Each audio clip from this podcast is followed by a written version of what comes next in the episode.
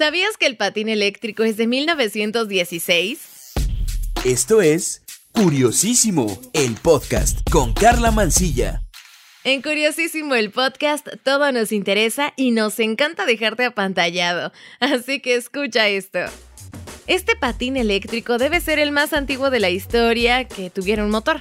Además estaba súper loco porque lo llegaron a utilizar policías, carteros y hasta gangsters. Se llamó Autoped y comenzó a fabricarse en Nueva York en 1915. En 1916 ya había muchísima publicidad que invitaba a la gente a utilizarlo en pro del progreso y la eficiencia.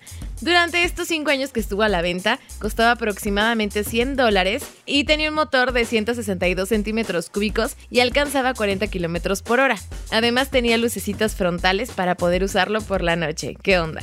Fue a partir de la década de 1930 cuando este tipo de vehículos empezaron a evolucionar y mejoraron los frenos, las luces, la suspensión y además aparecieron modelos plegables. Luego de la Segunda Guerra Mundial aumentó la producción de estos monopatines con motor debido a que en la mayor parte de los países se sufría de escasez de gasolina.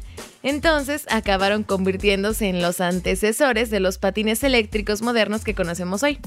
Durante los años 60 los patines seguían construyéndose con madera, pero se les empezó a añadir alguna barra para que tuvieran más estabilidad y también los empezaron a fabricar de aluminio que eran menos pesados y más resistentes. Por supuesto, las ruedas también evolucionaron porque comenzaron a elaborarse con polímeros resistentes en vez de que fueran hechos de goma. Insisto, pesaban menos, tenían mejor agarre y sobre todo alcanzabas mayor velocidad.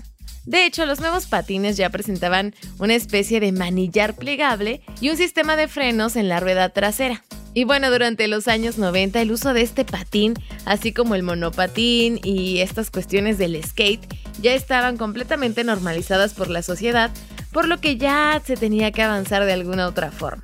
Entonces se logra incorporar un motor eléctrico a estos patines, y así se evitó este asunto de pedalear de forma continua.